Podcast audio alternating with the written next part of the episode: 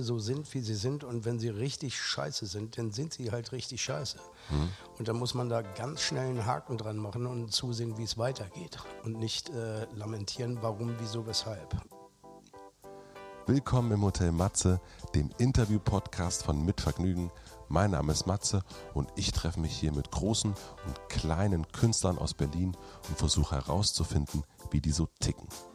Wir starten ins neue Jahr mit einem, naja, eher kleinen, aber sehr bekannten Gast. Sein Name ist Axel Prahl. In Filmen wie Halbe Treppe, Willenbrock, die Polizistin hat er sich Auszeichnung und Herzen der Filmliebhaber erspielt. Mit seiner Rolle als Kommissar Thiel im Münsteraner Tatort wurde er zu einem der bekanntesten Schauspieler des Landes. Wir sprechen über Schicksal, Zigaretten und wichtige Stationen in seinem Leben. Axel berichtet von Zahnarztbesuchen, besonderen Privilegien und wie er mit beschissenen Situationen umgeht. Bevor wir starten, schön, dass ihr da seid. Ich freue mich auf das Jahr mit euch und vielen spannenden Gästen. Schreibt mir gerne in die Kommentare, wen ich ins Hotel Matze einladen sollte und was euch sonst noch so interessiert.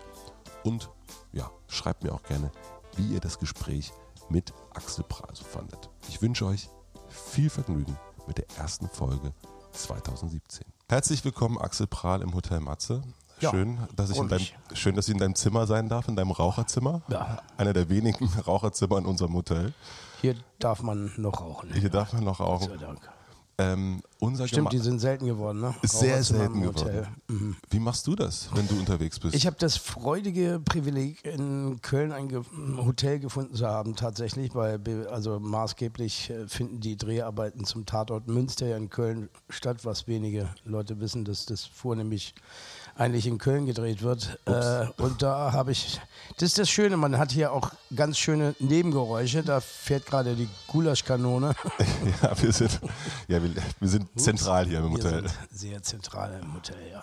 Ja, und die haben mir erfreulicherweise, äh, stellen die mir immer einen Aschenbecher rein, obwohl das ein Nichtraucherzimmer ist. Ich weiß nicht, wahrscheinlich renovieren sie die Bude hinterher.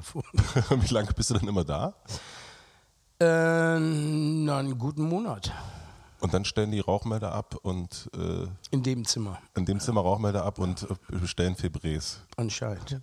Okay, weil ich merke das natürlich immer sofort, ich bin nicht Raucher, wenn ich irgendwo reinkomme. Eigentlich können sie das Zimmer danach, also sie können es ja wirklich nicht die restlichen elf Monate jemand anderem vermieten.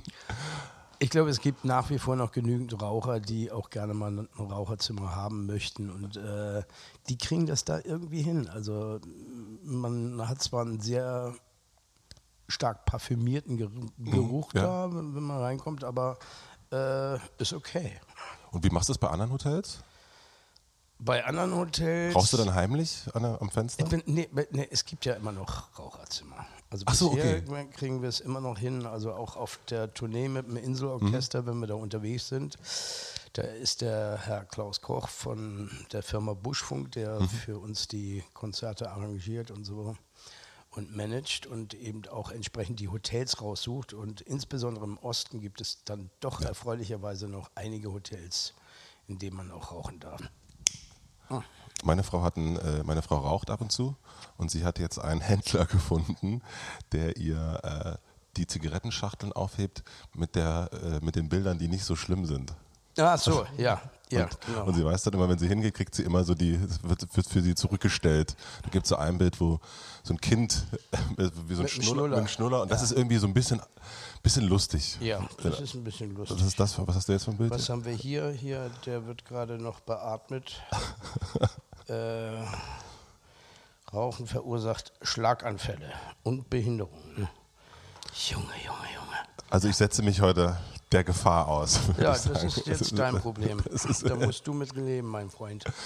Bist du, ist das, ich will da gar nicht so viel drauf rumhaken auf dem Rauchen. Ich finde, die sind aber auch ein bisschen inkonsequent. Ne? Auf der einen Seite heißt es auf diesen Beschriftungen, Rauchen macht impotent ja. und unfruchtbar. Und auf der anderen Seite zeigen sie dann aber diese Bilder mit Kindern auf dem Arm, wo die Raucher natürlich gnadenlos den Kindern den Rauch ins Gesicht blasen und so weiter, wie das halt immer so ist bei Rauchern.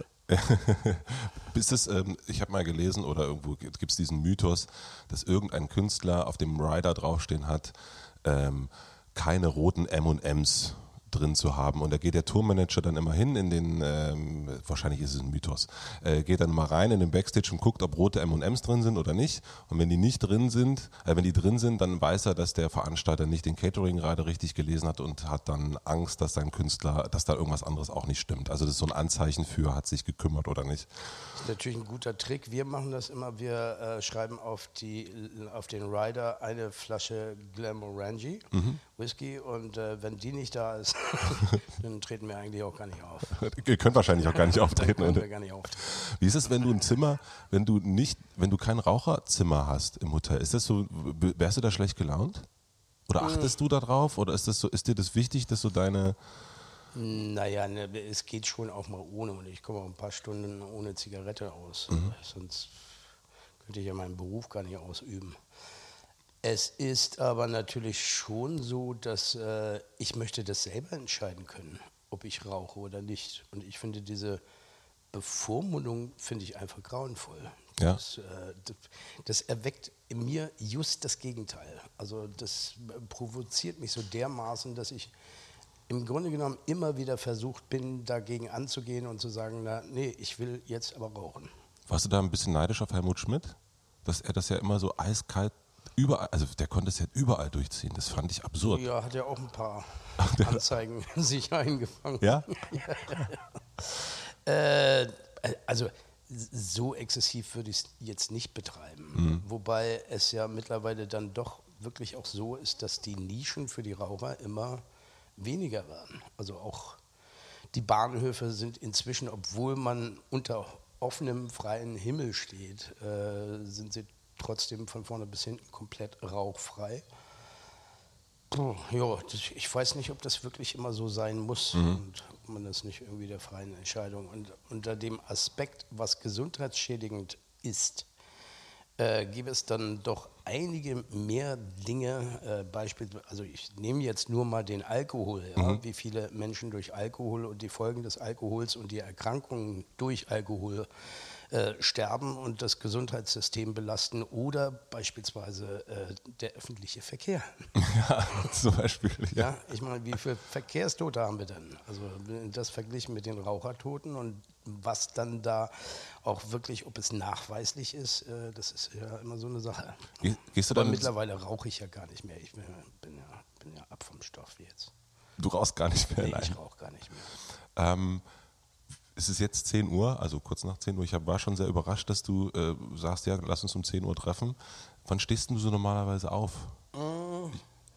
Ich bin notgedrungen. Ich habe insgesamt vier Kinder und äh, da gewöhnt man sich dann doch irgendwann an, relativ früh aufzuwachen. Weil ja. die müssen zur Schule. Ich war heute schon, habe meinen Bengel schon zur Schule gebracht. Die Töchterchen war bei Mutti, äh, deswegen hatte ich heute nur meinen Sohnemann zur Schule zu bringen und äh, deswegen bin ich schon immer relativ früh wach. Also ich bin schon seit 6 Uhr unterwegs. Wow, okay. Ja. Und wenn du äh, in deinem Häuschen am See bist, ist es dann auch so? Da sind die Kinder ja nicht mit, ne? Da bin ich in erster Linie wach, weil es da so wunderschön ist. Wenn ich da morgens aufwache und äh, die ersten Sonnenstrahlen abbekomme und einen Blick aus dem Fenster werfe, dann ist das einfach ein beglückendes Gefühl. Also versuchst dann schon so mit Sonnenaufgang aufzustehen? Ja, nun nicht immer, nicht hm. grundsätzlich. Hm. Natürlich, wenn ich mir bis 3 Uhr morgens irgendwelche Filme reinziehe oder Serien oder so, was mhm. bei mir durchaus auch mal passiert, dass ja. ich länger sitze. Äh, ja, ist eigentlich eher der Regelfall. also, ich war überrascht. kann man schon schlussfolgern, es gibt relativ wenig Schlaf. Ja. ja. Der Markus Kafka, da war ich, den habe ich zuletzt äh, interviewt und der steht um 12.30 Uhr auf. Das hat mich total umgehauen. Also mittags 12.30 Uhr. Ja. Das, das, dachte ich, das gibt es ja gar nicht. Das ist ja irre. Das ist ja der halbe Tag schon um. Ja. Dann kriegst ja gar nichts mehr. Aber es geht auch recht spät ins Bett und äh, schläft zu Gilmore Girls ein. Nee, Golden Girls schläft er ein. Das ist sein, das ist sein Endritual. Ich dachte gerade Gilmore Girls. Äh, es klingt so nach Porno. wer weiß. Vielleicht sind es auch andere Golden Girls, wer weiß. Vielleicht habe ich es völlig falsch verstanden. Und wie geht denn morgen dann los? Also wie kann man sich das vorstellen? Vorstellen? Golden Shower Girls. Wahrscheinlich schon. Seine Frau war anwesend. Ach so, naja, dann ne, wollen, wir, mal nichts vermuten. Äh, was war noch gleich die Frage? Die Frage war, wie geht dein Morgen dann so los? Also wie, wie kann, ich, kann ich mir so die erste Stunde von dir vorstellen? Also wenn du selbstbestimmend bist, also wenn nicht dein Kind über dich... Die erste Amtshandlung ist äh, das Einschalten der Kaffeemaschine. Schon vorher? Äh, ordnungsgemäß. Äh, dann den ordnungsgemäßen Gang äh, zum WC. Nach dem Kaffee. und dann wird geduscht und äh, dann wird gefrühstückt unter Umständen, wenn Lust da ist, ein paar Eier zu machen, beispielsweise so.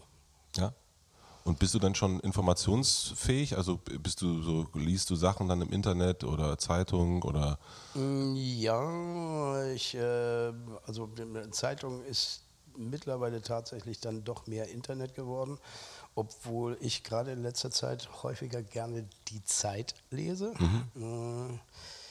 Äh, insbesondere gibt es da immer so Kolumnen und Artikel, die ich äh, ja irgendwie ganz spannend finde. Und, Welche sind das? Äh, Jetzt die letzte beispielsweise ging es um Zufälligkeiten, also inwieweit wir unserem Schicksal überhaupt ausweichen können. Und das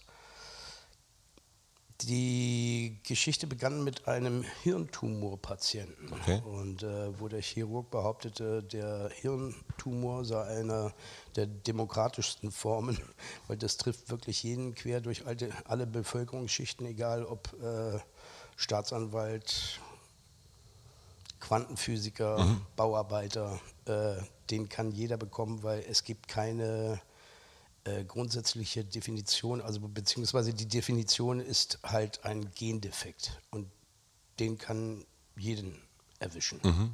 So. Und das fand ich ganz spannend, äh, weil das hat auch was damit zu tun, wie man sein Schicksal annimmt. Weil, und äh, wir suchen dann immer nach Lösungen, warum, wieso, weshalb und was die Ursache gewesen sein könnte. Also äh, dieser Patient, der da in Behandlung war, beispielsweise hat äh, überlegt, dass es wahrscheinlich vom vielen Telefonieren käme, dieser Hirntumor, weil er immer sehr viel in seinem Job telefonieren musste. Und so sind wir immer geneigt, irgendwelche Ursachen zu suchen, aber manchmal gibt es eben überhaupt keine Ursachen. Und das finde ich, fand ich einen, einen, ganz spannenden Gedanken. Und äh, der mir aber auch ja, sehr geläufig ist für mein eigenes Leben. Dass du Sachen annimmst? Dass ich Sachen annehme. Wenn Dinge so sind, wie sie sind und wenn sie richtig scheiße sind, dann sind sie halt richtig scheiße. Mhm. Und da muss man da ganz schnell einen Haken dran machen und zusehen, wie es weitergeht. Und nicht äh, lamentieren, warum, wieso, weshalb. Weil vielfach verschleudert man seine Energie und seine Kraft eben genau da rein, Ursachen zu suchen und äh, bist du da sehr pragmatisch? Also, dass du dann sagst, okay, das ist jetzt, ein Gehirntumor ist natürlich wirklich eine, also ist eine das Hausnummer. Ist eine, ist eine Hausnummer, ja, ja. Aber wenn du jetzt, also Aber es ist im Grunde genommen, selbst dann, wenn dem so wäre, dass ich so etwas hätte, dann würde ich mich äh, mehr damit beschäftigen, wie ich möglichst viel Zeit noch rausholen kann. Ja. Also du würdest nicht Sprich, überlegen, also, was habe ich falsch gemacht, sondern. Nee, genau. Mhm. Und, und äh, mich der Depression hingeben, sondern versuchen, wie, wie kann ich jetzt meine letzten Tage, dann habe ich ja wohl ein definiertes Ziel mhm. zeitlich, äh, wie kann ich das am sinnvollsten nutzen? Und wie kann ich das möglichst schnell in die Wege leiten, irgendwie, dass ich dann auch frei bin für Dinge, die ich gerne noch tun möchte? Jetzt eine ganz äh, vielleicht ein bisschen zu äh, private Frage, ich weiß nicht. Ähm, stell dir jetzt mal vor, du hast eine Krankheit, du würdest die, ne, Tumor, Krebs, was auch immer, also was so kommt, würdest du dich einer Behandlung unterziehen? Oder würdest du sagen, ich nehme das jetzt an und gucke eher, also es gibt ja, also in meiner Familie gab es relativ viel Krebs und es mhm. gab, äh, mein Großvater hat gesagt, okay, alles klar, ich habe das jetzt.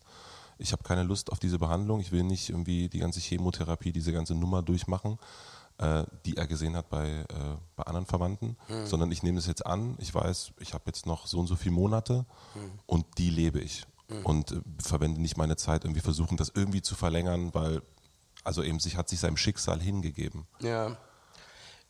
Ich glaube, das ist auch mit einer Erfahrungsfrage. Dein Verwandter hat nun die Möglichkeit gehabt, sich andere Fälle anzuschauen, mhm. was da mit mit denjenigen passiert ist. Und äh, wenn diese Eingriffe, die da vonnöten wären, einen so in der Handlungsfähigkeit einschränken, dass man das, was man eigentlich noch gerne machen möchte, nicht mehr machen kann, dann würde ich wahrscheinlich auch eher dazu, zu dieser Entscheidung neigen, zu sagen, nein, ich lasse es so, wie es ist. Mhm. Ich mache keine Chemo, ich gehe jetzt einfach auf Reisen mhm. und wenn es vorbei ist, ist es vorbei. Ja.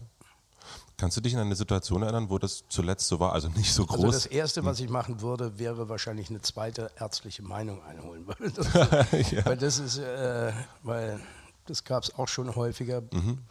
dass irgendwelche Fehldiagnosen gestellt wurden und die Leute dann mit einem irrsinnigen Ballast auf der Seele durch die Landschaft und dann wirklich erst richtig krank geworden sind, weil sie eben dachten, sie sind krank. Ja. Das ist äh, auch, fand ich auch faszinierend in diesem Artikel eben auch, wie wir durch unser Denken eben das Sein doch auch bestimmen können. Kannst du dich an eine Situation erinnern, die du zuletzt, weiß nicht, die jetzt dir zuerst einfällt, wo du es zuletzt hattest, dass du sagst, das war jetzt eine echt eine doofe Situation ähm, und hier bin ich wieder rausgekommen? Also so, das habe ich dann abgeschlossen? Da gibt es einige, aber das sind nicht unbedingt äh, Sachen, die ich gerne in der okay. Öffentlichkeit beredet haben möchte. Mhm. Das ist mir schon öfter passiert im Leben. Ja. Dann äh, lass uns mal äh, beruflich äh, zu, zum Beruf Richtig. schwenken. ähm, wir sind jetzt Anfang des Jahres, äh, haben es Anfang des Jahres, Mitte Januar. Wie weit ist das Jahr jetzt schon geplant, was jetzt vor dir liegt? Geplant eigentlich bis äh, Ende 2017. Okay. Also stehen schon so und so viele Konzerte stehen fest, zwei Tatorte sind definiert. Einer wird im Juni gedreht und einer im äh, November, Dezember, so wie es bisher aussieht. Und äh, ja, meistens ist es dann so, dass sich dann zwischen rein irgendwie vielleicht noch die eine oder andere Filmarbeit ergibt. Aber ich wollte mir die Zeit sowieso eigentlich frei halten, um an einer neuen Scheibe zu arbeiten. Mhm. Und äh, nebenher, neben diesen ganzen Filmen, gibt es ja auch immer noch Dinge, die man für den Film erledigen muss. Jetzt kommt beispielsweise Tim Thaler ins mhm. Kino und äh, da ist natürlich große, große Kinorundreise, wo es möglich ist, äh, erscheint dann der Andreas Dresen, der Regisseur, mhm. der die neue Verfilmung gemacht hat und äh, etwaige Schauspieler sind dann da mit dabei. Es werden Filmgespräche geführt und so weiter. Das ist ja auch mein Job. Mhm. Und das steht ja meistens sogar mit in den Filmverträgen drin. Oder ich muss zu einer Talkshow, um da eben Werbung zu machen für, für den, den Film. Film. Mhm. Und einen anderen Film geplant in diesem Jahr? Also, oder lässt du das auf dich zukommen? Ähm,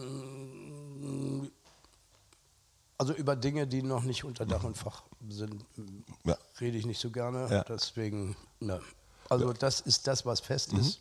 Sind, glaube ich, jetzt insgesamt äh, doch auch schon wieder, weiß nicht, 25 Konzerte oder so. Ich habe ja mit Andreas Dresen auch noch so eine, so eine Coverband, wo wir Rio Reiser, Gundermann-Stücke, auch ein paar Stücke von mir spielen und äh, da ist der Jürgen Ehle noch mit dabei vom Pankow, mhm. äh, von dem spielen wir auch noch irgendwie ein Stückchen. Ich hatte nur so ein paar Tourdaten von dir jetzt gesehen, also da sah, sah noch übersichtlich aus sozusagen. Geht, Geht noch. Ja, ja, ja. es ja. sind so 20 so circa. Ne? Und guckst, guckst du, dass du so genügend Freizeit auch hast? Also, dass du so ein bisschen sagst, hier, lieber Agent, da möchte ich ein bisschen, also ich, keine Ahnung, August haben die Kinder Ferien, da will ich frei haben. Hast du so Inseln, die du dir setzt, wo du sagst, ich muss natürlich im Vorfeld schon schauen, dass ich mir ein bisschen Zeit für meine Kinder auch mhm. freiräume. Und äh, was ich natürlich auch gerne möchte mit denen natürlich auch mhm. Zeit mhm, verbringen. Ja und das ist äh, in der Tat manchmal nicht so ganz einfach, weil wie das dann halt auch immer ist, so in Patchwork-Familien, mhm. wo man sich dann auch immer noch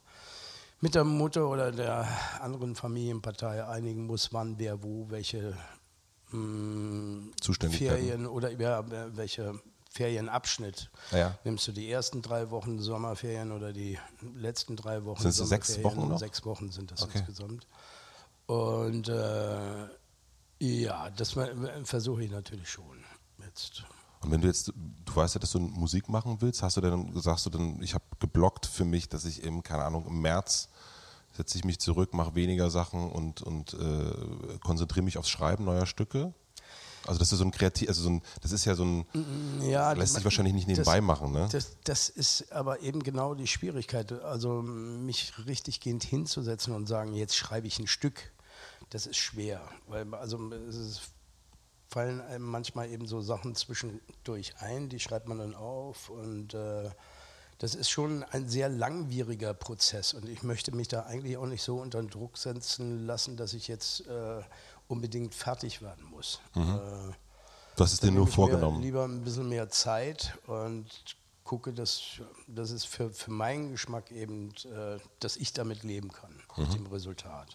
Und das dauert manchmal lange. Also auch bei der letzten Scheibe, bei Blick aufs Meer, hat es auch über ein Jahr gedauert, bis das Ganze so fertig war. Und da hatte ich noch äh, einiges aus äh, Jugend- und Theatertagen irgendwie noch in der Schublade liegen, das quasi dann nur noch verfertigt werden musste, wo nur noch eine dritte Strophe fehlte oder der Refrain noch nicht so astrein war und noch ein bisschen poliert werden musste und so weiter.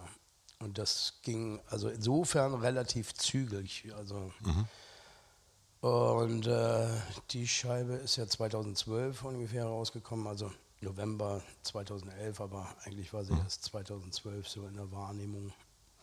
Und das ist nun auch schon wieder fünf Jahre her. Ne? Ja. Und die Zeit ist natürlich nicht mehr geworden, weil also 2015 beispielsweise hatte ich 55 Konzerte und 1, 2, 3, 4, 5 Filme gedreht. Äh, da kann man sich vorstellen, da bleibt nicht wahnsinnig viel. Ja, eben deswegen, äh, deswegen fragte ich, wegen, wie, wie du das dann machst, so, ein- so ein Zeitfenster zu finden. Hast du sowas wie eine, jetzt so Silvesters vorbei, gibt es sowas wie Vorsätze, die du hast? Gibt es so eine Art Inventur, die du dann machst zum Ende des Jahres und, und gucken? Also ich kann Halbsätze, Nebensätze, Vorsätze.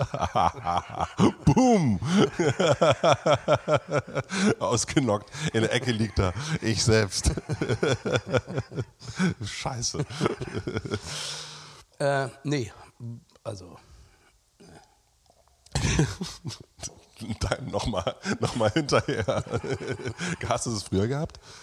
Ähm, klar gab es bei mir auch schon mal ein Silvester, wo ich gesagt habe, irgendwie äh, so im kommenden Jahr mache ich das und das. Und es kam dann aber doch ganz anders. Sei es irgendwie Sport machen. ja. Also du sowas machst, du bist dann nicht so ein Vorsatz, äh, also so ein äh, Vor- Vorsatzplaner oder die angucken, was ist jetzt, was war jetzt toll im letzten Jahr, was war nicht so toll, was will ich jetzt irgendwie ändern.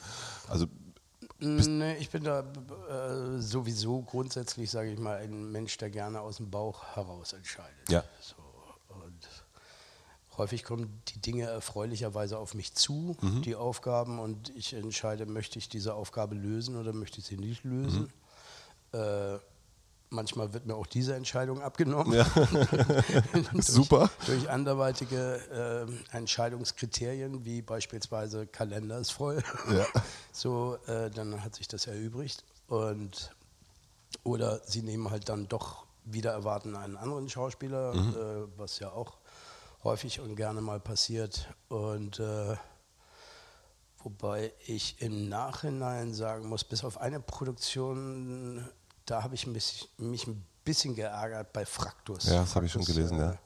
Dass du das hatte nicht man mich hast. angefragt, da sollte ich die Rolle von David Striso eigentlich spielen damals. Und, aber ich glaube, es wäre auch nicht so aufgegangen wie mit David. Mhm. Mit, weil David hatte noch nicht den Tatort äh, Popularitätsgrad, wie, wie er ihn jetzt hatte. Oder, und, Er hat ihn äh, auch nochmal anders als du, muss man ja auch sagen. Also seine das Sa- auch noch. Saarbrücken ist halt Saarbrücken. Ne? ich hätte wahrscheinlich auch anders Einfluss genommen auf den Film, Mhm. denke ich mal.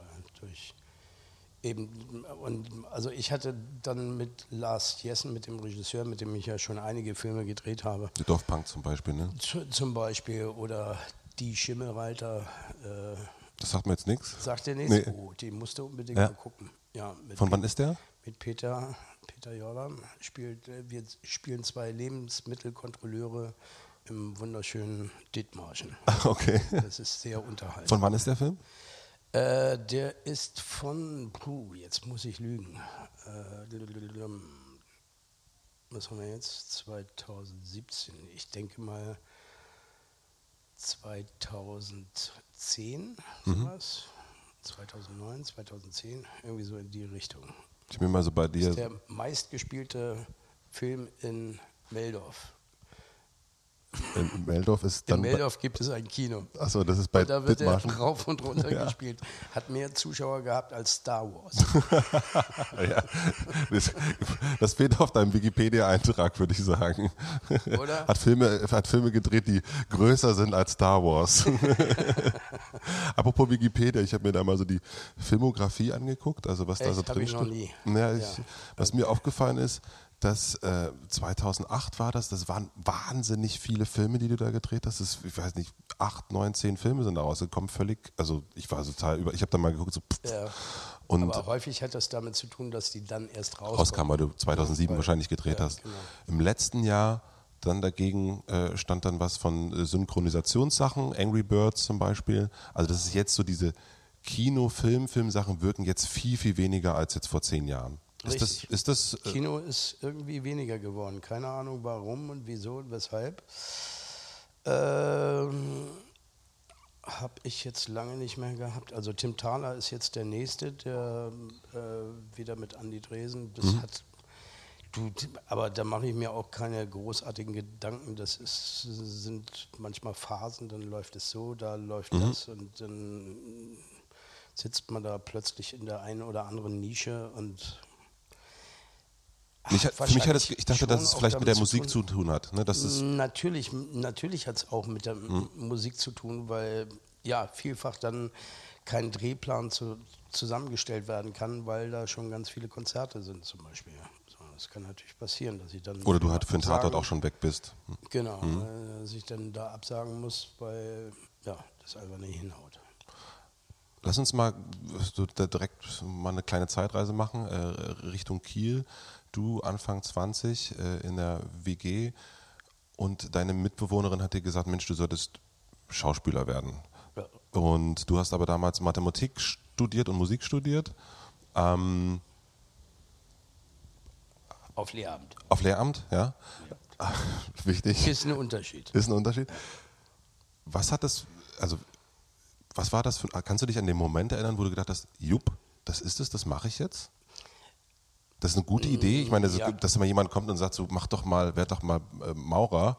Man denkt sich so, oh, oh, okay. Also es ist, ist so gewesen, dass ich im Vorfeld ja schon Erfahrungen auch mit äh, Theater gemacht hatte. Und zwar hatten wir in Neustadt in Holstein, wo ich aufgewachsen bin, eine sehr löbliche Kantorin, die hervorragende Jugendarbeit gemacht hat, Ilsedore Bublenz, Gott hab sie selig. Und ähm, die hat damals auch schon immer Theaterabende gemacht. Und da gab es auch schon die eine oder andere Vorführung, wo ich 10, 14 Seiten, DIN A4 Seiten Text auswendig äh, lernen musste und äh, Theater gespielt hat.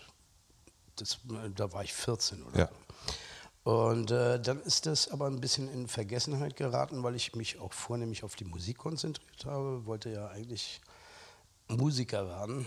Auf Und, Lehramt? Ähm, äh, ja, das Lehramt war natürlich meinen Eltern geschuldet, dass ich irgendwas Anständiges lerne, mit dem man dann auch Geld verdienen kann, weil Musiker oder Schauspieler, das ist ja brotlose Kunst. Da hatten meine Eltern auch extremst Angst damals. Und äh, das legte sich erst, als ich dann das erste Mal mit einer Tourneetheatergruppe mit äh, Wolfgang Völz, der noch damals bekannt war durch Graf Joster oder äh, wie hieß diese andere Serie noch? ich befürchte, das war vor meiner Äh, Zeit. Raumschiff Orion. Das sagt mir sogar mit- was. Ja, Ja. siehst du, da hat er auch mitgespielt. Und erst als ich mit dem gemeinsam auf der Bühne stand, äh, wir beide in den konkurrierenden Hauptrollen, äh, da waren sie dann der Meinung, okay, dann Wann war das? Wie alt warst du vielleicht da? doch was. Das war pff, 85 ungefähr. Also Mitte Da war ich 20. dann 25. Ja.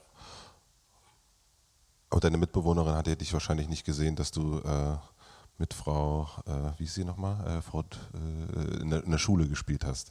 Also wie ist deine Mitbewohnerin Ach so, na, nee, äh, meine Mitbewohnerin in Kiel, die habe ich auch wirklich erst in Kiel kennengelernt. Die wusste davon eigentlich nichts. Die hatte immer nur gesagt, Mensch, du blödelst so viel rum und hast eigentlich ein Talent, kultivier das doch mal, werd doch Schauspieler. So.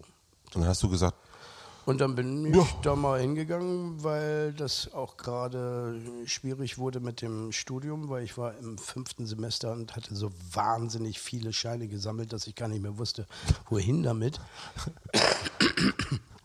Und dann, ähm, ja, musste ich ja irgendwie mal schauen, wie es weitergeht, weil das Lehramtsstudium war nicht meins. Aber ich fand auch die Ausbildung per se zum, zum Lehrer, fand ich äh, gelinde gesagt eine Katastrophe. Weil das eigentliche Rüstzeug für einen Lehrer, Unterrichtsdidaktik, Psychologie, Soziologie, da gab es jeweils eine Wochenstunde so für, für jedes Fach, also eine Doppelstunde. Und äh, mathematisch-wissenschaftliches Arbeiten waren acht Stunden. Also Okay. es ging los mit Matrizenrechnung und Integralrechnung und steigerte sich sukzessive in Sphären, die ich, ich glaube so ab dem dritten Semester habe ich habe ich gesagt, okay, nee, Freunde, das, das sagt mir jetzt gar nichts mehr. ich, ich, ich bin raus.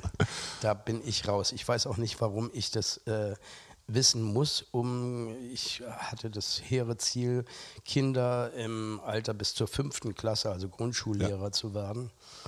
Und da ist ja so das Maximale, also wirklich Maximale, ist dann äh, Algebra oder Rechnung mit zwei Unbekannten. Das ist schon für die Kleinen dann höhere Mathematik. Also das und deswegen fand ich das Studium eben per se auch so absurd, dass ich gesagt habe, nee.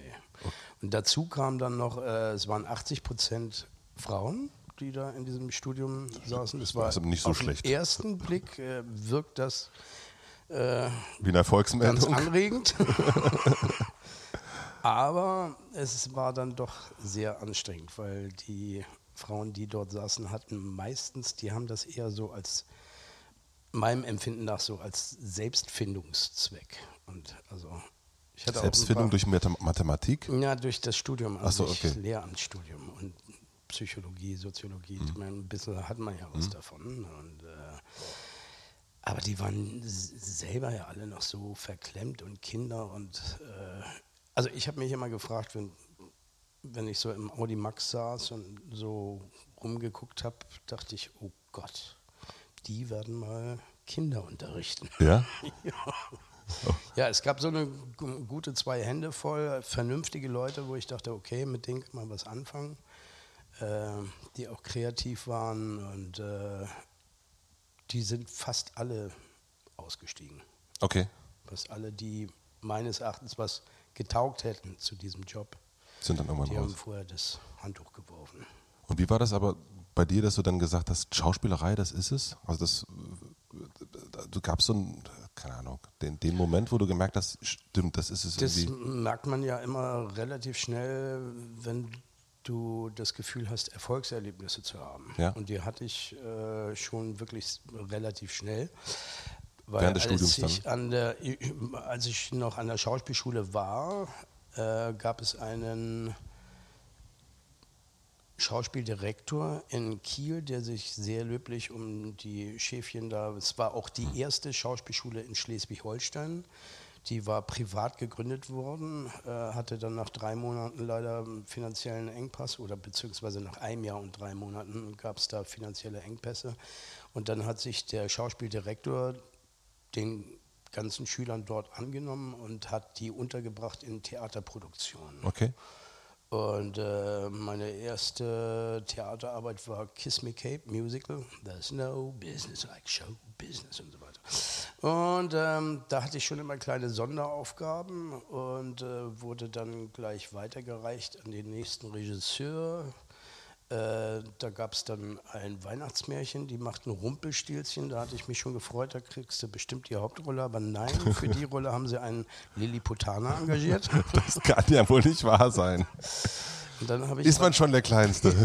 Dann kommt ein Lilliputaner rein. Und dann habe ich aber zusammen mit Rainer Bock, der also auch mittlerweile schon mit Spielberg und im Weißen Band mitgespielt hat und so weiter, mit dem war ich äh, da in Kiel zusammen damals engagiert.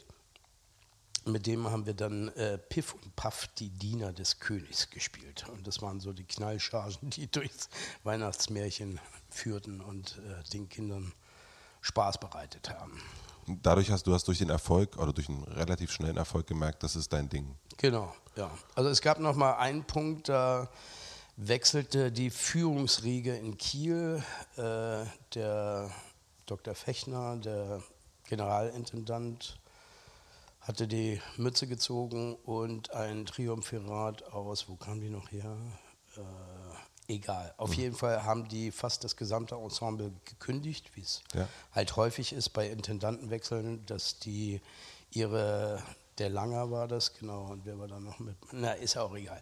Auf jeden Fall haben die ihre Leute da alle mitgebracht und haben in Kiel fast alles entlassen, was da Schauspiel mhm als Schauspieler oder Schauspielerin angestellt war, äh, bis auf die, die halt schon 15 Jahre am Theater waren und damit unkündbar. Mhm. Das waren aber zwei oder drei. Und der Rest wurde komplett entlassen. Und da dachte ich, äh, da hatte ich gerade ein Anfängerjahr hinter mich gebracht und dann dachte ich, okay, das war's jetzt. Und dann hatte ich aber das große Glück, dass ich eine Theatertournee übernehmen konnte von einem Kollegen, der dort blieb. Und das war eben diese besagte Tournee mit Wolfgang Völz. Und im Anschluss an diese Tournee lag auch schon ein Vorsprechen für das Schleswig-Holsteinische Landestheater vor. Und dann habe ich da vorgesprochen und wurde auch wieder sofort genommen. Und damit ging es dann weiter. Dann war ich sechs Jahre in Schleswig, da, beziehungsweise in Rendsburg war meine Residenz. Mhm Pflicht. Da gibt es mal, also es sind insgesamt drei Theater da oben in Schleswig-Holstein, Rendsburg, Flensburg und Schleswig. Und äh, die, Flensburg hat sogar Orchester, Ballett. Und ähm, ich hatte meine Residenzpflicht in Rendsburg und habe da sechs Jahre lang gelebt und gespielt und hatte auch immer gut zu spielen. Also das war der Vorteil eben an der Landesbühne. Da spielst du heute in einem etwas größeren Wohnzimmer, so wie diesem hier, und am nächsten Tag in der Stadthalle mit 1200 Leuten im Publikum. Mhm. Also das äh, ist schon eine gute Schule. Da gab es auch sehr lustige Anekdoten. Da sind wir zum deutsch-dänischen Kulturaustausch rübergefahren nach Appenrade. Und da musste man immer an seinen Personalausweis denken. Und äh, den hatte ich leider vergessen, musste dann nochmal wieder zurückfahren nach Rendsburg, habe meinen Personalausweis geholt und kam dann in allerletzter Sekunde, kurz vor der Aufführung des Stückes, äh, was war das noch? Das war das Gespenst von Canterville. Genau, und ich spielte den kleinen, aufsässigen Bob äh, der Amerikaner, so ein, ein, furchtbarer, unerzogener Sohn, der eben dieses Gespenst gar nicht ernst nimmt. Und mein erster Auftritt äh, war aus einem Kamin heraus. Und äh, nun war ich sehr, sehr spät angekommen. Man hat mir nur noch die Klamotten über den Leib gezogen und dann musste ich schon raus auf die Bühne, krieche also aus diesem Kamin raus und merke, dass ich mit meinen Füßen gegen irgendwas stoße, als ich da rauskrieche. Und da stand da eine Säule mit einem Grammophon oben drauf, das normalerweise fünf Meter weiter links stand. Dadurch, dass die Bühne aber sehr klein war, hatte man die Hälfte des Bühnenbilds weggelassen. Und so äh, hätte ich also fast bei meinem ersten Auftritt schon gleich ein Kind in der ersten Reihe mit einem Grammophon erschlagen. bin ich da runtergejumpt, habe das Ding wieder hochgestellt und äh, aufgestellt, habe weitergespielt, will abgehen, keine Tür. dann standest du. Ja, und da bin ich dann einfach durch den Kamin wieder zurück. Hast du Szenenapplaus bekommen? Ja, war natürlich ein Brüller. Ja, logisch. Brüller. Ich habe in einem Interview mit dem Playboy ähm, äh, gelesen, äh, du warst angezogen, ähm, dass du die Musik, ich kriege das Wort nicht mehr, was du benutzt hast, aber weggesperrt hast dann erstmal. Also dass das ja erstmal so ein hinten angestellt worden ist. Ja, es war meine kleine private Oase lange Zeit. Also ähm, Ich hatte vorher in Hamburg äh, mit dem Schlagzeuger von der Gruppe Augenweide, die hatten schon so, die haben so Folkrock gemacht, mhm. war so in den 70ern, hatten drei LPs auf dem Markt und Guter Name äh, auf jeden Fall. Waren auf jeden Fall auch recht populär, sage ich mal so, in Folk-Kreisen und so weiter waren die sehr bekannt. Die hatten sich aufgelöst und mit Olaf Kasalich hatten wir eine neue Combo gegründet, die hieß Impuls. Das war mein Freund Jürgen Koch und Thomas Werner an den Keyboards und äh, Olaf am Schlagzeug und meine Wenigkeit. Und wir hatten auch schon den ersten Gig aufgetan bei Det hat Fissen, Abend für junge Hörer. Das war damals richtig großes Kino im NDR. Ähm, für diesen Auftritt gab es 1000 D-Mark.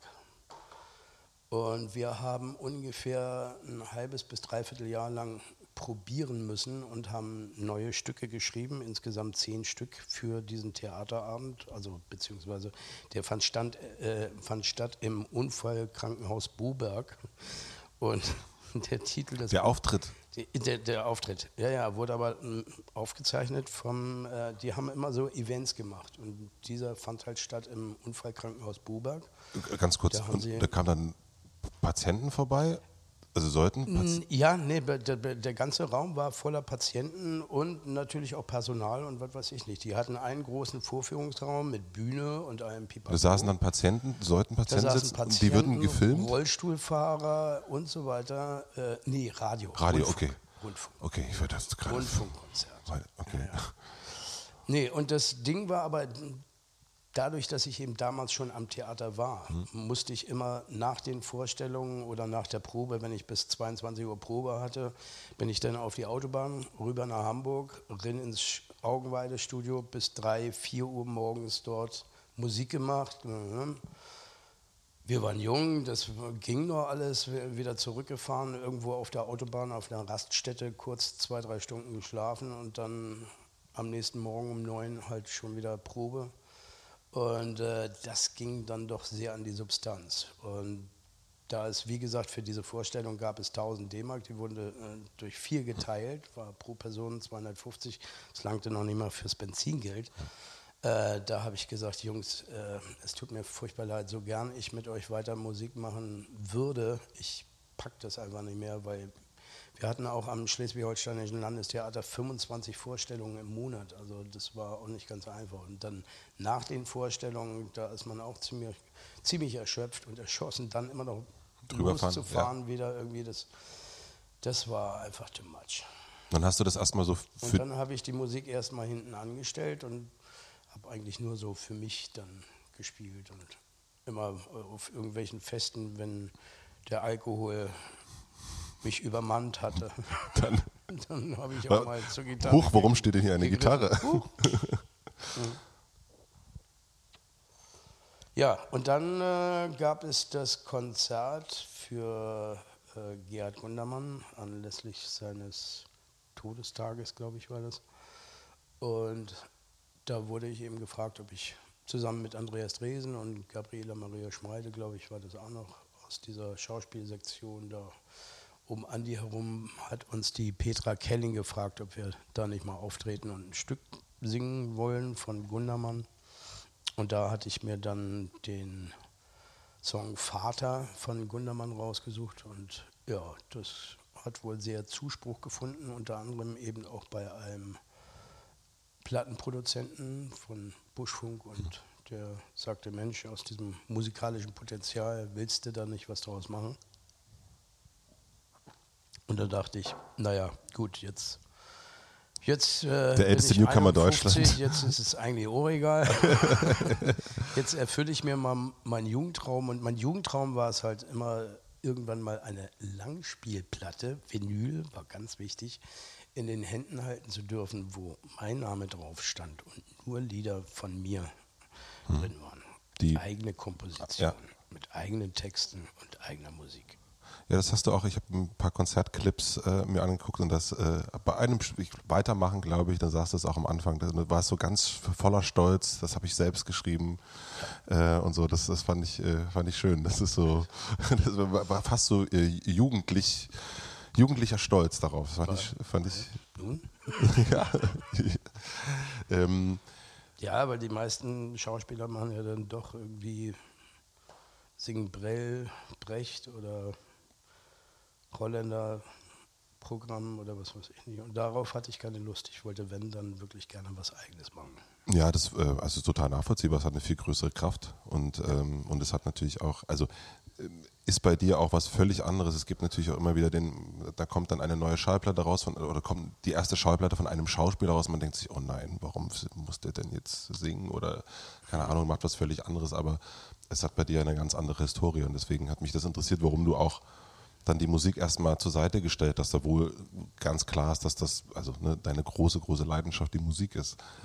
Und ähm, deswegen fand ich es auch super, dass du dann irgendwie so mit äh, im etwas höheren Newcomer-Alter deine erste Platte veröffentlicht hast. Das ist großartig.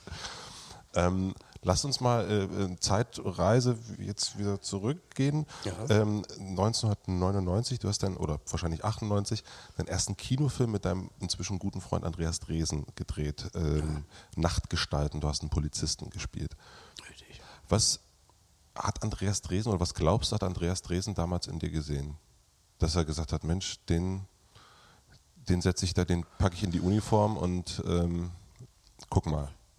Also ich, ich kann jetzt nur das schildern, was, was Andi schon in einigen Interviews wiedergegeben hat. Und er meinte, er hatte sich damals Kaffee Mitte angeschaut im Gripstheater. Damals war ich noch am Gripstheater beschäftigt hier in Berlin. Und äh, da spielte ich drei sehr unterschiedliche Rollen.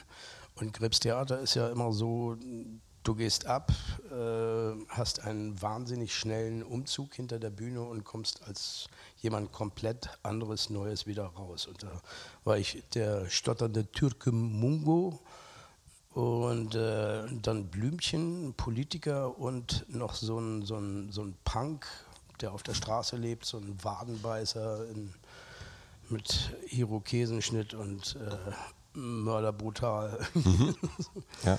Und äh, das hat ihn wohl überzeugt, als er das gesehen hatte, dass da so einer ist, der so mit drei, vier Handstrichen eine Figur so hinstellt, dass sie aber eben trotzdem auch glaubhaft wirkt. So hat er es mal irgendwie gesagt.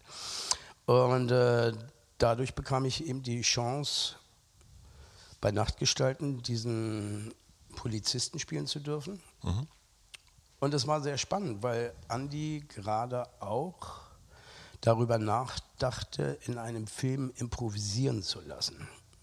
Dadurch, dass ich am Gripstheater sehr viel Erfahrung gesammelt hatte mit äh, Theaterimprovisation, mit Hermann Fink vom Hetwerk Theater Amsterdam, der hat einige Produktionen am Gripstheater gemacht, wo es immer über Improvisation, wir hatten beispielsweise ein Stück über äh, Essstörungen, da hatten wir in der Charité recherchiert bei Professor Dr. Dudek und äh, hatten also jeweils Fakten zusammengetragen über diese Krankheiten, Bulimie, Magersucht, Fresssucht. Und da haben die dann jeweils in der Gruppe wiederum in Improvisationen vorgeführt und haben daraus dann äh, Theaterstücke gebaut. Okay. Das war so eine von dem Hermann Fink äh, vom Hetwerk Theater so eine, eine Praxis, um neue Stücke zu entwickeln und so weiter. Und äh, nun war es so, dass äh, Andi meinte, da war Dominik Horwitz und Miriam Abbas und meine Wenigkeit. Und da gab es halt diese Szene mit dem Hund und die beiden hatten ihre Fahrscheine verdödelt. Ja, und gleich am, also relativ, also im, im, Poliz, im, im, Revier war das die Szene, ne? Genau, und der Papst war in der Stadt. Mhm. Irgendwie so, diese drei Eckdaten gab es. Und nachdem wir das zwei oder dreimal gedreht hatten nach der Vorlage, äh, die äh, schon relativ dicht war, sag ich mal, äh, hatte Andi trotzdem den Wunsch geäußert, das Ganze dann nochmal zu improvisieren. Mhm. So, und äh, ich bin ein sehr spontaner Mensch und bin, habe immer relativ viele spontane Einfälle, was man so machen kann und so weiter, was manchmal auch ein bisschen nerven kann. Also, mhm. wo, man, wo Andi dann manchmal auch sagte, okay, danke schon, also bevor ich das dann noch äußern konnte. Ja. äh, Äh, dazu gehört natürlich auch eine gewisse Veranlagung der, der, der Rampensau oder so. Aber es gibt eben auch Schauspieler, die können mit dieser Improvisation überhaupt nichts anfangen. Ähm, die arbeiten sich dann erst langsam an den Stoff ran und werden von Klappe zu Klappe besser, weil auch in der Improvisation ist es dann doch so, dass man sehr viel Hintergrundinformationen haben muss und wissen muss. Ne? Also wenn ich zum Beispiel in einer Wohnung äh, eine Szene improvisiere, sei es ein schlichtes Kaffee trinken, äh, dann muss ich diese Wohnung kennen, dann muss ich wissen, wo der Kaffee steht, wo die Filter sind, wo äh, die Teller stehen und so weiter, weil da kann ich nicht anfangen zu suchen. Ja, dann ist klar. es nicht meine Wohnung. Mhm. So, ne? Und so gehört halt immer ein gewisses Grundwissen über die Rolle, über die Funktion, die die Szene erfüllen soll und so weiter. Das alles muss man abspeichern und dann muss man halt relativ schnell Entscheidungen treffen. Und sprichst du dann mit Andreas in dem Fall sehr genau über deine Rolle und sagst ihm, okay, ich bin der Polizist, äh, ist dann wirklich so ein Profil, was du dann hast von ihm, dass du das alles so verinnerlichst, äh, Familienstatus, dies, das, jenes?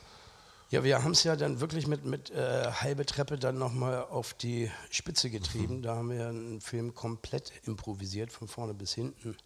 Und da gab es überhaupt keine Drehbuchvorlage. Äh, die haben wir gemeinsam in einem Hotel in Frankfurt oder jeden Morgen erarbeitet, haben einen sogenannten Szenenfahrplan erarbeitet äh, in Gemeinschaftsproduktion. Ja. Also Andi natürlich immer mit der schützenden Hand des Regisseurs und der leitenden Hand, weil es muss da schon einen geben, der das Sagen hat und der entscheidet, das und das machen wir jetzt, weil sonst wird es Chaos.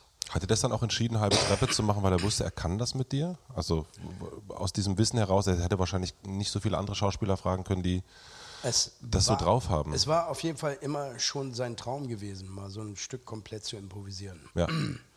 Und so ein bisschen wie in der Studentenzeit, mal mhm. wieder völlig sich frei zu machen und äh, vielleicht eben auch der, der, es ist ja im, im Film auch manchmal so absurd, weißt du, du Du sperrst einen bestimmten Bereich ab, räumst die Autos da raus und die Menschen und sagst, hier darf keiner durch und so weiter, um Realität abzubilden und stellst dann hinterher Autos wieder rein und äh, Menschen, um zu sagen, so, das ist jetzt die Realität. Das ist die Realität, ja, ja. Nur damit man es halt im Griff hat, damit ja. eben zu, zum gleichen Zeitpunkt immer der von da und da.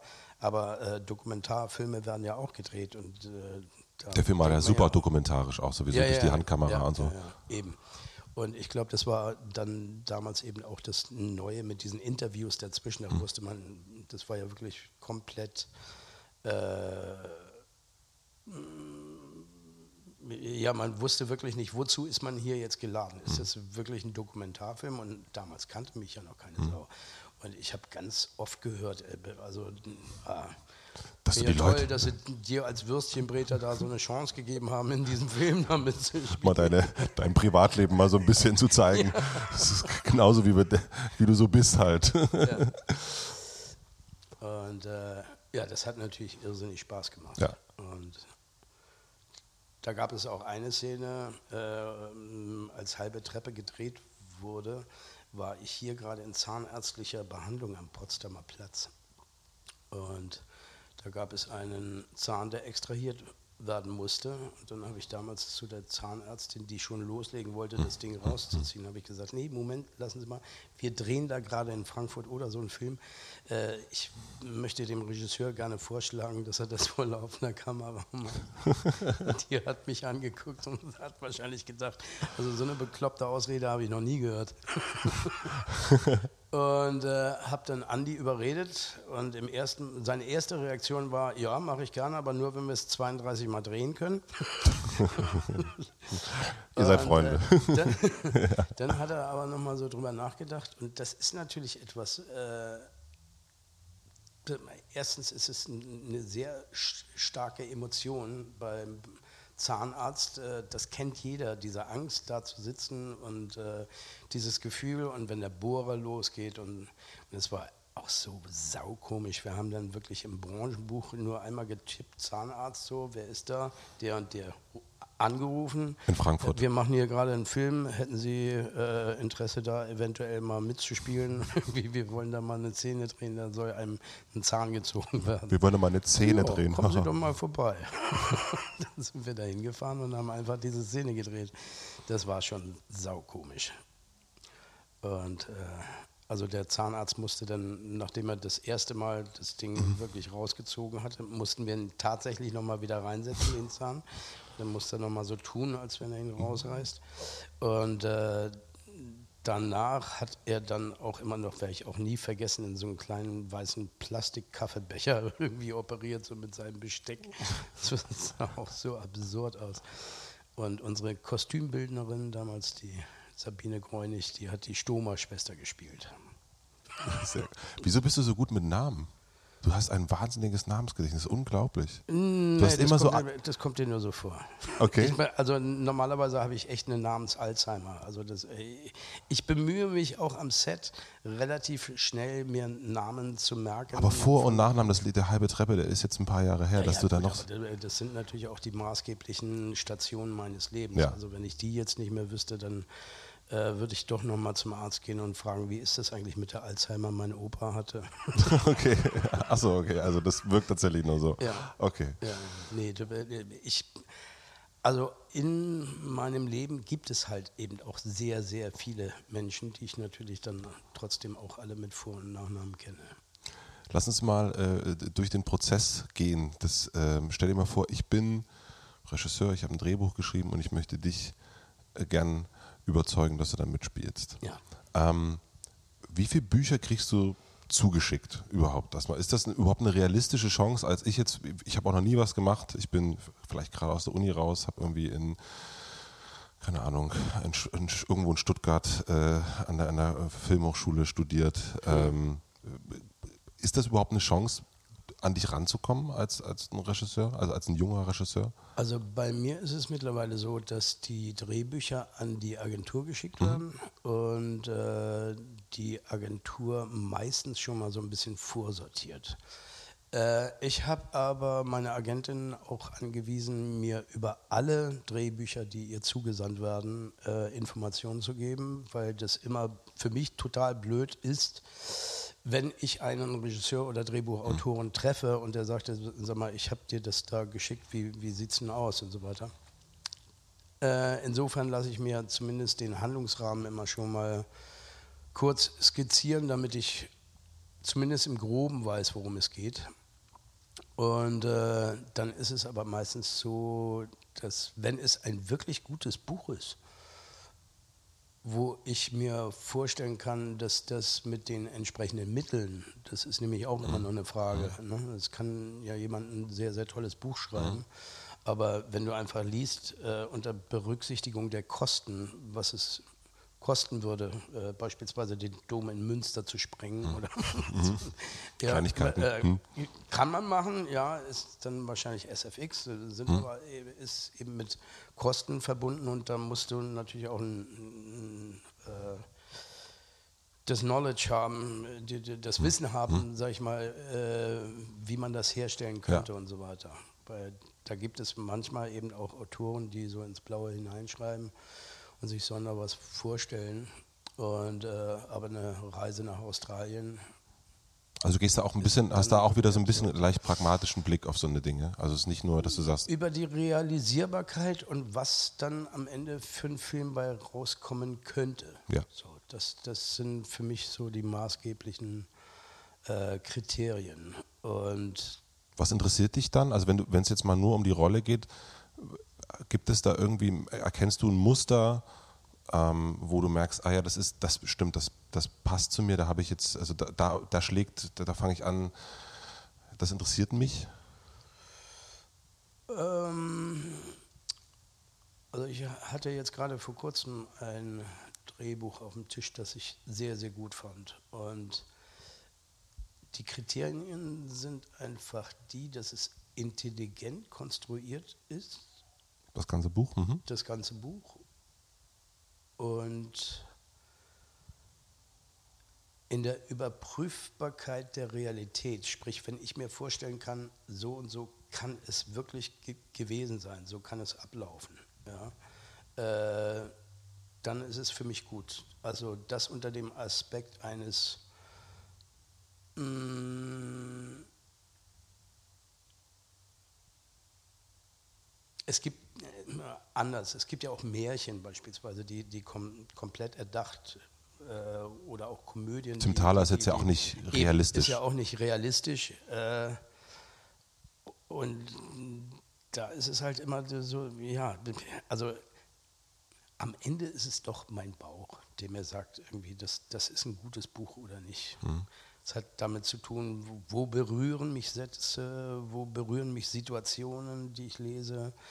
Ähm, ich lese auch sehr, sehr langsam, weil ich mir dann immer schon vorstelle, wie, wie das aussehen könnte äh, und wie ich mich da fühlen würde und so weiter und so fort. Also das, das spielt schon immer gleich eine Rolle beim Lesen. Deswegen komme ich nicht wahnsinnig schnell voran. Das dauert relativ lange. Das heißt, und, ich als Regisseur äh, muss ein bisschen Geduld haben. Ja, nein, hm. also ja, ja. Normalerweise könntest du ja ein Drehbuch in zwei Stunden durchlesen. Ah ja, okay. Hm. So, hm. aber dann hast du es sehr flüchtig gelesen. Also dann hast du einmal überflogen, worum geht es eigentlich. So, und hast dir einen groben Überblick verschafft. Aber um da wirklich einsteigen zu können, wie, wie, wie ist die Qualität? Und selbst da merke ich noch, dass Bücher, die ich für gut befunden habe, auch jetzt Tatort, nehmen wir mal das Beispiel, mhm. ja, wo ich das Buch wirklich gründlich gelesen habe und dann aber trotzdem am Set plötzlich stehe und mir fällt ein, Moment, das kann ja gar nicht sein. Ich habe ja vorhin noch das, dann kann ich doch jetzt nicht. Ne? Und dann muss man vor Ort, und das machen dann auch die besseren Regisseure, dann eben auch an der Stelle noch drauf reagieren und das verändern, ja. damit das Resultat wieder stimmt. Weil, also nichts ist ärgerlicher als wenn du irgendwas drehst und hinterher erst feststellst, äh. der war doch tot. Ja, ja. ja. Und bist du, geht es dir dann, also es scheint, als würde es dir sehr um das Buch gehen, äh, als allererstes. Was ist mit deiner Rolle? Also in, also in der Rolle in dem Buch. Ist dir das so, egal nicht, aber ähm, guckst du da nach bestimmten Kriterien, das sagst du, oh ja, das stimmt, das bin ich, das möchte oder möchte ich gerne sein? Also da gibt es für mich in erster Linie das Kriterium kleine oder große Rolle.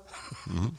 Und wenn es eine kleine Rolle ist, dann muss es schon was Besonderes sein, mhm. weil ich muss mir ja mein Besteck auch ein bisschen einteilen. Ja. Weißt du? So als Schauspieler hast du halt so und so viel Gabel, so, so und so viel Löffel, sage ich jetzt mal, und die musst du dir im Laufe deines Lebens schon immer irgendwie ein bisschen einteilen und äh, das Publikum möchte gerne immer wieder überrascht werden.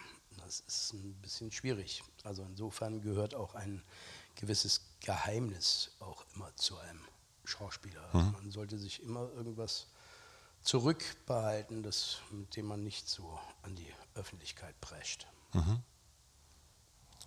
Und das ist manchmal nicht einfach. Ja, das glaube ich. Und das auch über die Jahre zu behalten. Ja. Und gibt es für dich, also ohne zu sagen, welche Sachen das sind, aber gibt es für dich Rollen, die du, die du in deinem Kopf hast, wo du sagst, das würde ich gerne irgendwann nochmal machen? Also das sind irgendwie, ob das ja, also ein Beruf, den du da darstellen möchtest, oder meine, du hast letztes Jahr, glaube ich, einen Film gedreht, wo du einen Kindermörder gespielt hast. Ähm, Habe ich das richtig äh, gelesen? Ja, ja. ja.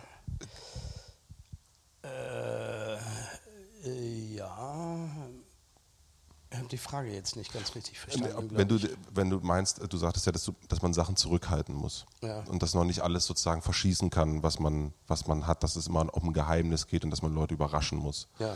Ähm, gibt es für dich sozusagen Überraschungen, die du noch irgendwo im Schrank hast, wo du sagst, ah, in zehn Jahren, da kann ich noch mal das rauspacken oder da, das habe ich noch nicht erfüllt, diese Art und Rolle habe ich noch nicht gespielt, die, das hebe ich mir mal noch auf.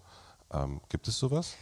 Das entwickelt sich ja sowieso. Also das stelle ich ja auch fest äh, in dieser relativ kurzen Arbeitsphase, die ich bisher gehabt habe im Schauspiel, äh, dass sich mit zunehmendem Alter natürlich auch ganz andere Themen ergeben, mhm. so, die für einen selber relevant werden.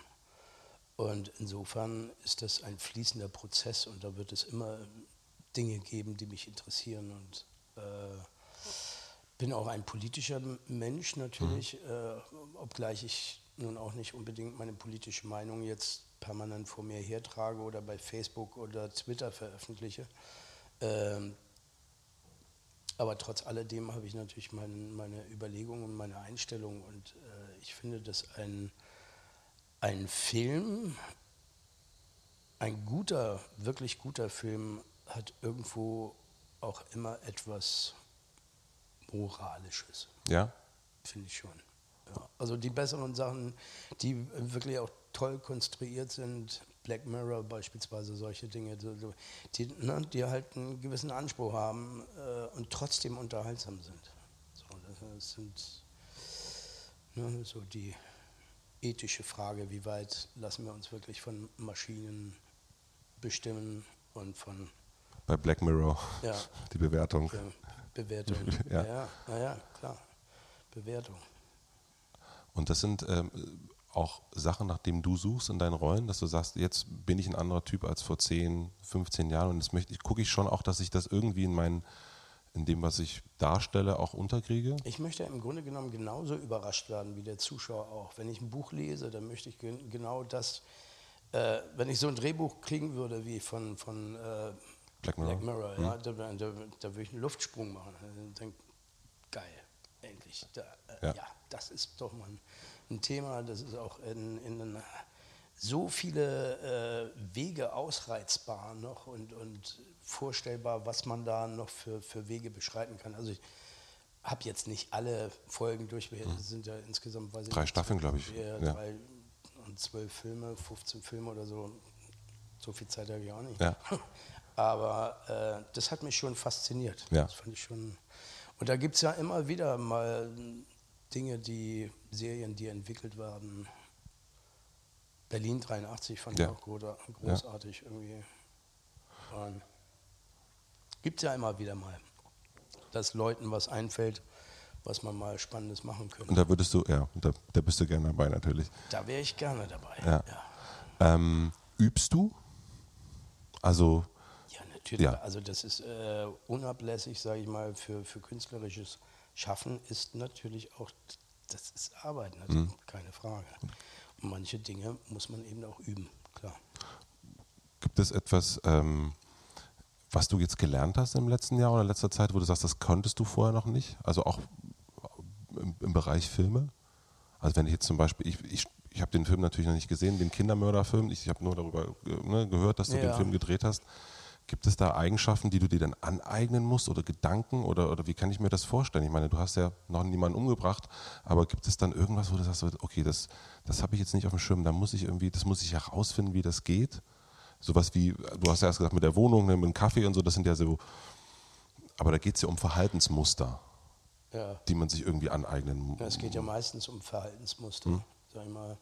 Und äh, da ist es aber meines Erachtens häufig die Frage der Imaginationsmöglichkeit, also mhm. inwieweit man sich Dinge wirklich vorstellen kann. Und äh, also ich müsste zum Beispiel nicht mehr ein halbes Jahr auf der Straße leben, um mir vorzustellen, wie es ist, auf der Straße zu leben weil du es gemacht hast. Also weil ich es schon mal gemacht habe und damit irgendwie eine gewisse Erfahrung habe, wie, wie, die aussehen. Und auch wenn man ein bisschen genau beobachtet und durch die Stadt mit offenen Augen geht, dann äh, gibt es vieles, was man sich vorstellen ja. kann und äh, was über Imagination schauspielerisch eben auch darstellbar und erreichbar ist. Und dann gibt es Grenzbereiche, in die man aber in dem Augenblick auch wirklich nicht vordringen kann. Das glaube ich nicht. Mhm. Das glaube ich keinem Schauspieler der Welt, dass er, wenn er einen, Kinder, einen Kindermörder spielt, sich wirklich vorstellen zu können, äh, wie es ist, ein, ein, Kind zu erdrosseln oder so. Das, äh, ich, also ich kann es mir vorstellen, ja, ja. aber äh, in diesem konkreten Fall war es ja auch so, dass die, dass die Kinder schon tot waren. Mhm. Also die, Er wurde ja nur beschuldigt. Ach so, okay. Er wurde ja aber freigesprochen und ist äh, aus Mangel an Beweisen. Eine ganz perfide Nummer. Okay, das heißt, du musstest dir das nicht vorstellen, wie das dann, also du musstest nicht in diese Imagination kommen. Also es gibt keine, keine Probemöglichkeit, sage ich mal, äh, emotionale Dinge zu entwickeln. Das mhm. äh, entzieht sich zumindest meiner Kenntnis. Äh, mhm. Man kann immer mal Praktika machen, äh, bei, bei ne? also ich habe im Zuge der Dreharbeiten von Die Polizistin mhm habe ich mal in Lüttenklein in Rostock, mhm. mhm. habe ich mal ein, bin ich mal so zwei Tage lang mitgefahren mit den Herrschaften, ja. die da Wache machen, um aber eben festzustellen, dass da ganz viel Vater, Mutter, Bratpfanne, Verkehrsunfall mhm. und das war's. Mhm. Und die spielen auch ganz viel Räuber und Gendarm. Mhm. Ne? So. und das waren zum Teil echt so absurde Situation, in die wir da geraten sind. Da wurden in einem Kaufhaus Lederjacken, die draußen auf dem Ständer hingen, wurden geklaut, vier oder fünf Stück. Mhm. Äh, wir wurden dorthin zitiert, es war auch sehr interessant. Ich fuhr mit zwei Streifenpolizisten dorthin. Die Herrschaften hinterm Tresen von der Boutique dachten natürlich, ich wäre der Kriminalkommissar und redeten immer auf mich ein. Dabei sollten die beiden Polizisten die Anzeige aufnehmen. Mhm. War schon mal super. Da wusstest du, okay, ich kann Polizisten spielen. da dachte ich, okay, das klappt ja auch so.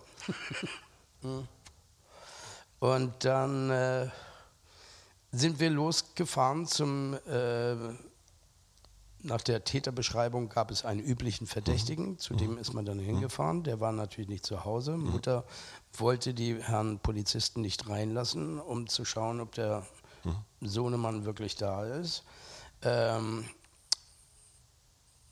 der Polizist schaffte sich aber Zugang zur Wohnung und sagte Gefahrenverzug, ich brauche hier gar nichts. Äh, so die klassische Haus, haben sie einen Hausdurchsuchungsbeschluss. Mhm. So. Dann ist er da reingeprescht, der war natürlich nicht da.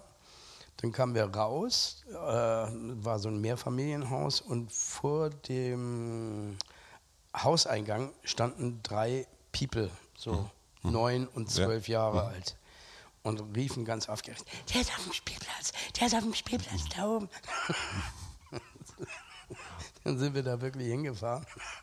Die Herren Polizisten wieder Mütze auf, raufgerannt zum Spielplatz, war natürlich keine Sau da. Ja. Kamen sie wieder runtergerannt, kamen die People wieder angefahren mit ihrem Fahrrad. Jetzt sind sie da hinten, beim Supermarkt, jetzt sind sie da hinten. Dann sind wir da wieder hingeguckt, war natürlich auch keine Sau. Schlussendlich, äh, unverrichteter Dinge, sind wir wieder zurückgefahren zum Revier und dann war es wirklich mit, mit Einfingersuchsystem fünf, in fünffacher Ausfertigung musste ein Bericht über diesen Einsatz geschrieben werden. Das hast du dann gemacht? Nee, das habe ich gemacht. Ja. Ich durfte nur zugucken. Und hast du ähm, einmal nochmal ganz kurz auf diese die Vorstellung, wenn du dir eine Rolle vorstellst, sitzt du dann irgendwo, liest das und nimmst dir eine Zeit, also nicht, also die Zeit und überlegst, wie, also stellst du dir das Leben dieser Person vor? Ähm, wie weit, also ist das eine meditative Haltung oder ist das, läufst du durch die Stadt? Wenn du so eine Rolle für dich versuchst begreiflich zu machen? Also im günstigsten Fall sollte es eigentlich schon so sein, dass einem, äh, dass alle Umstände drumherum, angefangen vom Drehbuch, das Set, die Schauspielkollegen, wenn diese Grundvoraussetzungen stimmen, mhm. dann stellt sich das Gefühl eigentlich automatisch ein. Ah ja, okay. Und dann ist es auch richtig und mhm. gut. Da musst du dir also gar nicht so viele. Dann muss man da gar nicht so wahnsinnig, weil wenn die Situation gut geschrieben ist, mhm. äh, dann nehmen wir mal jetzt, äh, nicht alle waren Mörder, mhm wo mein Sohn, der, der, Freund meines Sohnes mir meinen Sohn tot zurückbringt, weil die mit Granatensplittern gespielt haben. Mhm. Das war so stark geschrieben. Äh, Dann weißt du Bescheid. Da, da, da, musste ich nicht mehr viel drüber nachdenken. Da stellt sich das Gefühl automatisch ein. Irgendwie. Zumal ich da, als wir das gedreht haben, äh, kurz vor der Geburt meiner Zwillinge stand. Da, Dann ist das nah, okay. da ist das ganz nah und da reißt es dich förmlich weg. ähm, wenn du die Rolle ausgesucht hast, gibt es auch Momente, wo du sagst, das habe ich jetzt, das bereue ich jetzt gerade, dass ich es mache in, in, in, beim Drehen, dass du merkst, oh, das haut irgendwie einfach nicht hin. Also der, der Regisseur kriegt es nicht, das ist irgendwie funktioniert es nicht. Das gibt es natürlich Gibt's, auch immer ja. mal wieder. Ja, Klar, okay. natürlich. Okay, und dann, dann bist du aber pragmatisch Ja, aber und, und also ziehst es weniger durch. Der Regisseur kriegt es nicht hin, sondern ja, die, die, die, wenn die Rahmenbedingungen schwer werden Hm. irgendwie und nicht genügend Geld da ist, nicht Hm. genügend Zeit da ist, weil das Wetter nicht mitspielt, man eben nicht die Zeit hat, Hm. Darauf zu warten, dass die Sonne wieder scheint, weil wir hatten mit Sonne angefangen Hm. zu drehen und so weiter, müssen jetzt bei Regen weiter drehen und so weiter. Das sind dann natürlich Sachen, die die schade sind. Mhm. So. Das ist aber insofern gehört auch ein bisschen Fortune gehört da auch immer mit dazu. Das gibt es ganz, ganz selten, finde ich, in Deutschland, dass jemand einerseits wahnsinnig erfolgreich ist. Also so, du, du spielst im erfolgreichsten Tatort, äh, Til Schweiger abgehangen, äh, top, top, top. Und ähm, hast da eine, äh, bist da in an, äh, völlig anderen Sphären sozusagen. Also, ähm, ne, also nehmen wir mal die Til Schweiger-Sphäre, aber auf der anderen Seite hast du auch wieder durch die Musik, da machen Bands wie Slut, machen einen Remix von dir. Ähm, und das ist wirklich, eigentlich hast du in Deutschland meistens irgendwie so ein, ist es sehr bekannt, der Typ, aber wird nicht so akzeptiert von einer künstlerischen Szene. Also jemand wie Til Schweiger wird vermutlich von Slut, vermutlich, wird jetzt nicht sagen, oh ja geil, der macht jetzt Musik, da mache ich mal einen Remix von. Ähm, wie erklärst du dir das, dass das funktioniert, dass du auf diesen im- Schloss sozusagen stehen kannst und da bist du der äh, bist du der bekannteste Schauspieler und auf der anderen Seite aber auch gar kein Problem hast in Ingolstadt oder München in so einem äh, in so einem Studio ähm, auch akzeptiert zu werden. Weißt du, worauf ich hinaus will? Ja, aber die Frage darfst du ja nicht mir stellen.